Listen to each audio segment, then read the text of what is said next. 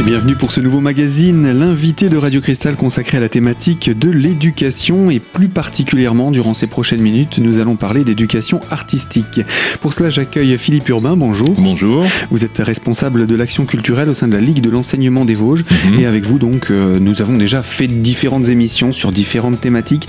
Aujourd'hui, c'est l'éducation artistique qui nous intéresse. Alors, euh, l'éducation artistique, on en parle depuis quand même euh, quelques années, même si ce n'est pas forcément aussi connu que d'autres euh, sujets de l'éducation populaire. Tout d'abord, quelques mots d'histoire. Depuis quand on parle d'éducation artistique et pourquoi on en parle? Alors, on parle d'éducation artistique vraiment, euh, je dirais, depuis les années 70, hein, puisque c'est 68 qui a, marqué le pas, euh, où on s'est vraiment posé la question. Euh, pourquoi on en parle? Ben Parce que à un moment donné, on peut, si on remonte alors là vraiment très très loin, depuis la nuit des temps, on sait que les formes d'expression utilisées sont diverses. On a retrouvé dans les grottes des dessins. On sait que la musique est présente puisque les hommes préhistoriques euh, pas sur des bambous, mais euh, il y avait des formes musicales. Et donc ça, ça fait partie de l'humanité, c'est nos gènes. Et donc euh, se poser la question du sensible, du beau, de cette transmission en dehors des enseignements classiques, hein, puisque c'est vrai que au début du, du siècle dernier, on avait des heures de musique à l'école, des heures de d'art plastique ou de dessin. C'était du dessin et du, mo- du modelage. Mais cette question du sensible, du beau, de, cette transmission qui permet d'aller plus loin, euh, elle apparaît seulement depuis euh, les années 70. Pourquoi est-ce que euh, ça semblait utile d'en parler? À quoi, à quoi est-ce que ça pouvait servir à l'époque quand on a commencé à en parler? On sentait déjà qu'il pouvait se passer ce dont on va parler par la suite, c'est-à-dire le réel soutien au développement des enfants et donc des futurs adultes? Alors oui, c'était la question. En fait, euh, alors il y a certainement eu euh, plusieurs approches. Il y a peut-être eu une approche pédagogique au départ. On était euh, en 68 euh, sur un bouleversement de la société, des approches pédagogiques tournées vers des méthodes d'éducation nouvelles. Donc les mouvements d'éducation populaire tels que les nôtres ou, les CMEA, les centres d'entraînement, méthodes d'éducation active, tout ça, se posaient la question de la pédagogie différenciée. Voyez bien que la culture, d'ailleurs dans l'éducation populaire, la culture a souvent été présente, hein, on pourra en reparler, mais euh, comme, des outils en tout cas d'émancipation.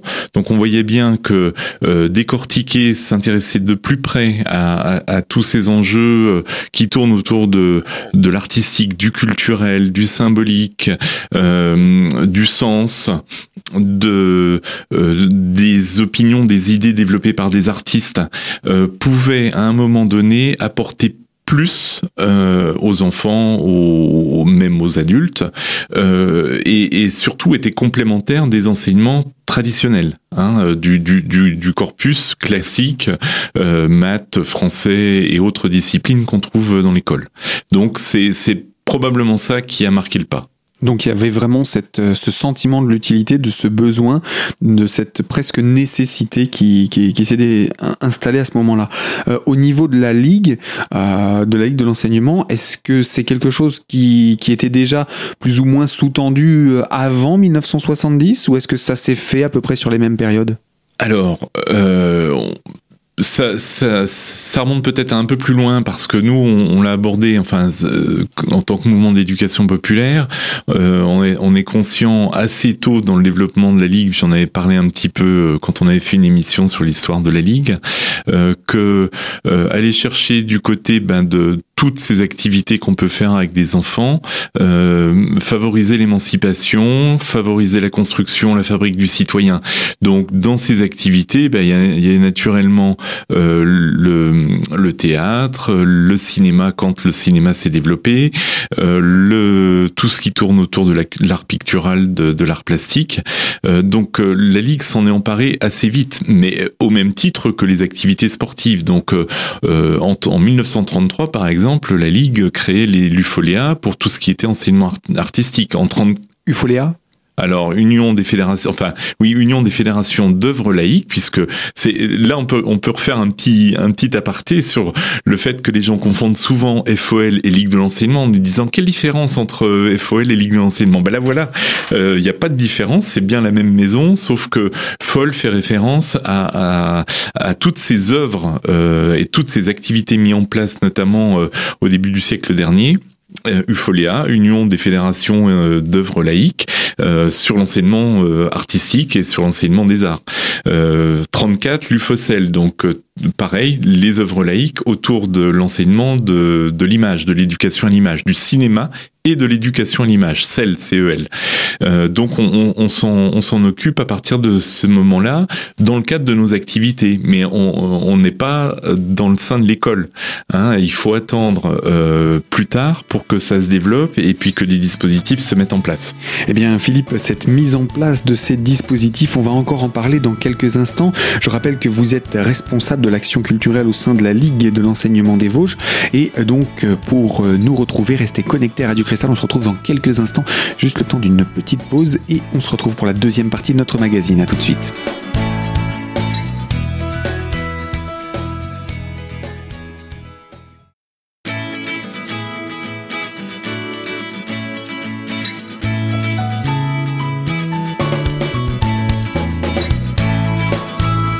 L'invité éducation de Radio Cristal et la Ligue de l'enseignement pour parler d'éducation populaire en compagnie de Philippe Urbain, responsable de l'action culturelle de la Ligue de l'enseignement des Vosges. Alors vous nous avez parlé de la mise en place de dispositifs d'éducation artistique et pour que cela se fasse, il faut donc que le ministère, j'imagine, soit partie prenante de ce type de projet. Oui, puisque euh, on, peut distinguer deux champs. On a, comme je le disais, tout ce qui est de l'ordre euh, de l'enseignement artistique, donc là qui est plus euh, euh, vraiment du ressort de l'éducation nationale, hein, c'est les cours de, de, musique, les cours d'art plastique, euh, voilà. Et l'éducation artistique, elle, euh, est plus du ressort du ministère de la Culture. Euh, et à l'époque, Malraux avait pas été terrible là-dessus parce que Malraux dit je laisse moi l'enseignement artistique à l'éducation nationale et dans ma volonté de faire connaître les œuvres de l'humanité à tout le monde, ça va se passer avec les maisons de la culture, mais il y aurait pas forcément de. Euh, ils croyaient beaucoup au choc esthétique. En gros, on met les personnes devant les œuvres, devant les tableaux, on leur fait écouter un super truc, voir une super euh, pièce de théâtre, et tout tout va se faire. Or non, il y a besoin euh, d'accompagner euh, les personnes. Il y a besoin de les sensibiliser. Il y a besoin de cheminer. et d'où la notion d'éducation. Et, et, de et donc à partir de, de 70, suite justement aux prises de de conscience de, de 68, on va euh, d'abord travailler sur les, alors les enseignants s'y retrouvent, enfin les anciens retraités s'y retrouveront puisqu'on a eu les tiers temps pédagogiques. On a eu ensuite assez rapidement la mise en place de conseillers pédagogiques spécifiques pour ça. Et puis, ben, il y aura tout, tout un tas de mesures, mais les, les principales étant euh, euh, notamment la, création des classes à horaires aménagés. Donc là, c'est intéressant, par exemple, de, se rendre compte qu'Épinal, avec les, les, mesures prises par Philippe Seguin euh, et, et tout ce qu'on connaît euh, comme aménagement du temps de l'enfant et, et, des horaires. Euh, la création des classes horaires aménagées, c'est 74. Euh, je sais plus très bien à quel moment c'est mis en place euh, cette organisation sur Épinal, mais on est dans cette mouvance, on le voit bien. Et puis euh, après, il y a tout un tas d'autres choses. 91, lancement de collège au cinéma, et puis après, grosse grosse Gros temps euh, aussi dans les années 2000 avec le plan Langue Tasca, donc les fameuses classes euh, euh, à parcours artistique et culturel, les classes APAC.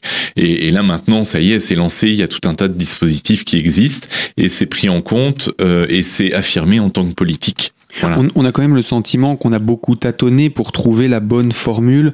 Euh, des d'abord des choses qui étaient plutôt optionnelles, c'est-à-dire qui pouvaient peut-être sembler s'adresser à une certaine élite. Euh, Est-ce que aujourd'hui euh, n'importe quel établissement euh, scolaire, et j'ai envie de dire plus particulièrement dans les zones dites d'éducation prioritaire, euh, est-ce que ces, ces secteurs-là bénéficient de ce même type de service? Alors tout n'est pas forcément, enfin tous les dispositifs n'existent pas partout. Par exemple, un des dispositifs qui se développe depuis quelques années euh, sous le nom de, plan territorial d'éducation artistique, euh, il y en a que quatre dans les dans les Vosges. Euh, pas dire de bêtises, trois sur, euh, allez, on va dire quatre. Puis ma foi, je me ferai taper sur les doigts si c'est si c'est trois, mais j'en connais au moins trois et je crois que le quatrième existe également. Mais à côté de ça, pour revenir à votre question, de toute façon, il y a une base existante au niveau de, des différents temps de la scolarité, puisque à l'école, on retrouve euh, de, tout un travail de sensibilisation autour des arts visuels, de l'éducation musicale. Euh, il y a normalement trois heures hebdomadaires euh, euh dédiées à ça, à l'imagination, à la sensibilité, à la créativité. Au collège, on a aussi euh, des heures d'art plastique et un travail d'éducation musicale, donc qui intègre les, les, données spécifiques de l'éducation artistique. Et puis, ben, tout ce que je vous ai dit, les classes horaires aménagées qui existent, et puis au lycée également. Donc oui, euh, ça c'est quand même euh, démocratisé, on va utiliser ce mot-là, mais ça s'est généralisé par certains aspects du euh, programme scolaire et c'est maintenu. Après, on est beaucoup plus offensif par les dispositifs qui, qui, qui favorisent le développement pour beaucoup plus important dans certains secteurs. Justement, on va, on donnera hein, comme ça quelques exemples de ce développement, de ces diversifications également des actions qui ont été euh, proposées durant ces années. Euh, qu'est-ce qui a évolué? Qu'est-ce qui est hum, plus précis ou mieux adapté aujourd'hui par rapport, euh, je sais pas, aux années 80 dans le cadre de cette éducation artistique? Je pense qu'on cerne euh, assez bien maintenant les tenants, les aboutissants de, de tout ça. C'est-à-dire qu'il y a eu euh, moult colloques, réflexions, et que on a, euh, alors même si c'est paradoxal, mais on, pourrait dire que toujours tout, tout est toujours à inventer dans ce domaine-là, parce qu'on est dans le domaine du sensible, on est dans le domaine de la transmission interpersonnelle. Donc il y a le savoir-faire des intervenants, qu'ils soient artistes ou, ou non artistes, mais c'est quand même mieux avec des des, vrais artistes patentés. Euh, il y, a, des piliers qui sont euh, déterminés. Il y a trois piliers pour l'éducation artistique. Il faut absolument euh, passer par la pratique à un moment donné. C'est-à-dire que si on se contente de, voir les œuvres, de voir une pièce de théâtre, il va nous manquer quelque chose. On va pas comprendre forcément tout ce qui se passe sur la scène si on n'a pas à un moment donné, sans forcément devenir artiste mais toucher du bout du doigt ce que c'est que le jeu du comédien, ce que c'est que l'apprentissage d'un bout de texte, ce que c'est que le déplacement sur un plateau, enfin toutes ces choses-là, donc c'est étroitement lié. Et puis il y a un troisième élément qui est peut-être le plus compliqué à, mettre en œuvre, c'est tout ce qui est de l'ordre de l'analyse, parce que cette éducation artistique, contrairement aux enseignements des arts euh, musicaux ou autres, euh, génère euh, quand même une véritable éducation à la citoyenneté, au jugement critique, à l'analyse raisonnée, au fait de, décoder certaines, choses. Voilà donc pour l'évolution depuis les années 80 de cette éducation artistique depuis sa mise en place en fait jusqu'à aujourd'hui. Euh, Philippe, je vous propose qu'on poursuive cet entretien dans quelques instants pour la troisième partie, toujours sur la thématique donc de l'éducation artistique. Alors à vous qui nous écoutez, restez connectés. On va parler hein, de ces piliers de l'éducation artistique dans quelques minutes sur nos antennes. À tout de suite.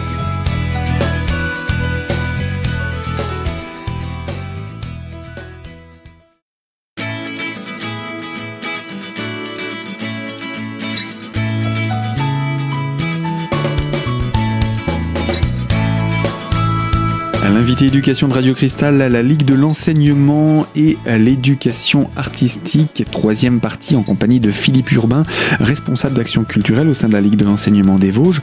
Philippe, vous nous aviez parlé des piliers de l'éducation artistique, découvrir, pratiquer et analyser. Ce troisième pilier, analyser, en quoi ça consiste plus particulièrement? Alors, ben, on a, euh, pour ceux qui le font très bien, il y a des associations comme Landrat euh, euh, qui bossent avec énormément de professeurs dans les collèges des lycées, a mis au point, et puis nous aussi, Ligue de l'enseignement. D'ailleurs, on a un outil qu'on a créé. J'ai modestement participé à ce travail puisque je, fais partie du groupe national spectacle vivant à, la Ligue. C'est des outils qui permettent en fait de rentrer dans la grille de lecture de la représentation, c'est-à-dire que quand on va voir spectacle, euh, ben, vous le savez comme moi, tout le monde fait la même chose. On voit le spectacle, puis on sort, puis on dit oh ben j'ai aimé, j'ai pas aimé. Mais bon, au-delà de ça, euh, qu'est-ce que qu'est-ce que c'est que rentrer dans, dans l'analyse de ce spectacle? Il y a d'un côté des faits objectifs.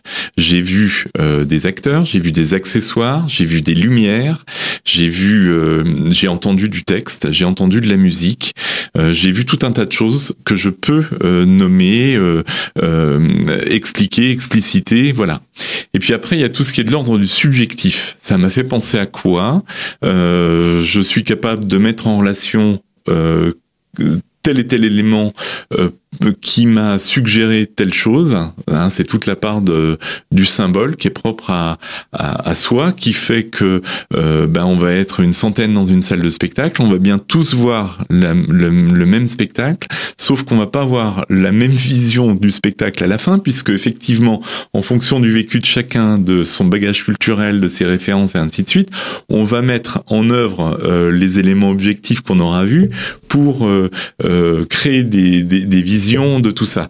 Donc nous, on, on pratique ce qu'on appelle l'analyse chorale. En fait, ce, ce, serait un moyen, si je pour euh, reprendre votre exemple de la pièce de théâtre, une fois que des enfants ont pu voir une pièce de théâtre et participer à la création d'une pièce, de dire comment ils l'ont reçu, qu'est-ce qu'ils ont ressenti de cela, comment ils l'ont vécu et comment ils le partageraient avec d'autres. Voilà, comment ils l'ont compris, qu'est-ce que ça a généré en eux, quelle émotion ça ça ça leur a fait euh, avoir, enfin quelle émotion ils ont eu et, donc du coup on, rentre là dans un exercice euh, euh de démocratie, c'est-à-dire que si, si ces jeunes, ces enfants, et on le fait avec différents outils, on le fait avec notre carnet d'expression de jeunes spectateurs, où justement ils peuvent rentrer par tout un tas de consignes et, euh, trouver euh, et, décortiquer ce qui se passe sur un plateau.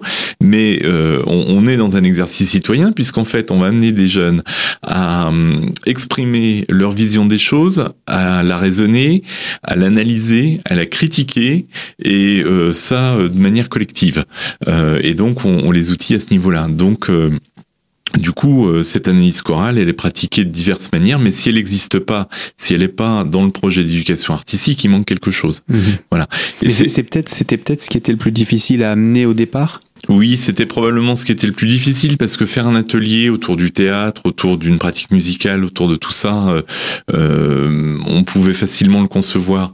Mais euh, comprendre l'intention de création de l'artiste, ce qu'il a voulu dire, parce que un, spectacle digne de ce nom, ça peut faire plaisir, mais on va pas au spectacle que pour se faire plaisir. Si on y va pour se faire plaisir, c'est bien, mais souvent on en retire quand le spectacle est bon, on en retire une autre dimension, c'est-à-dire qu'on a grandi, on a compris des choses sur son monde, on s'est posé des questions, ça nous ouvre à d'autres questions, et donc du coup c'est c'est en ce sens-là où notre imaginaire a travaillé. Il a travaillé parce que pendant 50 euh, minutes, une heure, quelqu'un euh, ou une équipe, la compagnie ou euh, les artistes euh, en présence ont imaginé euh, avec un tas d'outils, d'accessoires, de, euh, si, on, si on le voit comme ça, c'est quand même assez, assez, assez merveilleux. Hein on met des décors en carton-pâte, on met des lumières, euh, on met du texte, on met des gens qui bougent sur une scène. Et avec ça, ça va résonner à l'intérieur de chacun, ça va créer des dimensions voilà incroyables, ça va ouvrir sur l'imaginaire, sur la réflexion, ça va donner à voir et à comprendre certaines choses de notre monde, euh, et du coup, ça va nous faire grandir. Et tout l'enjeu de l'éducation artistique, c'est ça, c'est-à-dire que c'est de créer les conditions à la fois dans la rencontre avec l'artiste, dans la compréhension de son œuvre et de son intention, euh, dans la pratique pour essayer de comprendre ce qui se met en jeu quand on est sur la scène ou quand on est euh, euh, face à, à, à, une feuille de papier blanc et naturellement la vision de l'œuvre qu'on voit à un moment donné, pas forcément à la fin. Il y a des fois, euh, dans des projets qu'on fait, nous, on, montre le spectacle ou on va visiter le, musée avant et seulement après, on travaille. Ça a aussi euh, d'autres vertus. Et dans, dans cette interaction de ces trois piliers-là, euh, on arrive à, créer des fois le côté un peu magique qui va permettre une transformation. Et ça, euh, bah, c'est propre à l'éducation artistique. Et en ce sens-là, effectivement, on a, certainement progressé. Eh bien voilà pour la présentation générale de l'éducation artistique. Nous aurons l'occasion avec vous, Philippe, de parler euh, eh bien d'exemples plus récents et de leur impact sur les jeunes dans leur scolarité. L'éducation artistique, ce n'est pas que euh, simplement se faire plaisir en allant écouter de la musique ou voir une pièce de théâtre, comme nous avons déjà pu le détailler avec vous. Je rappelle, Philippe, que vous êtes responsable de l'action culturelle au sein de la Ligue de l'enseignement des Vosges.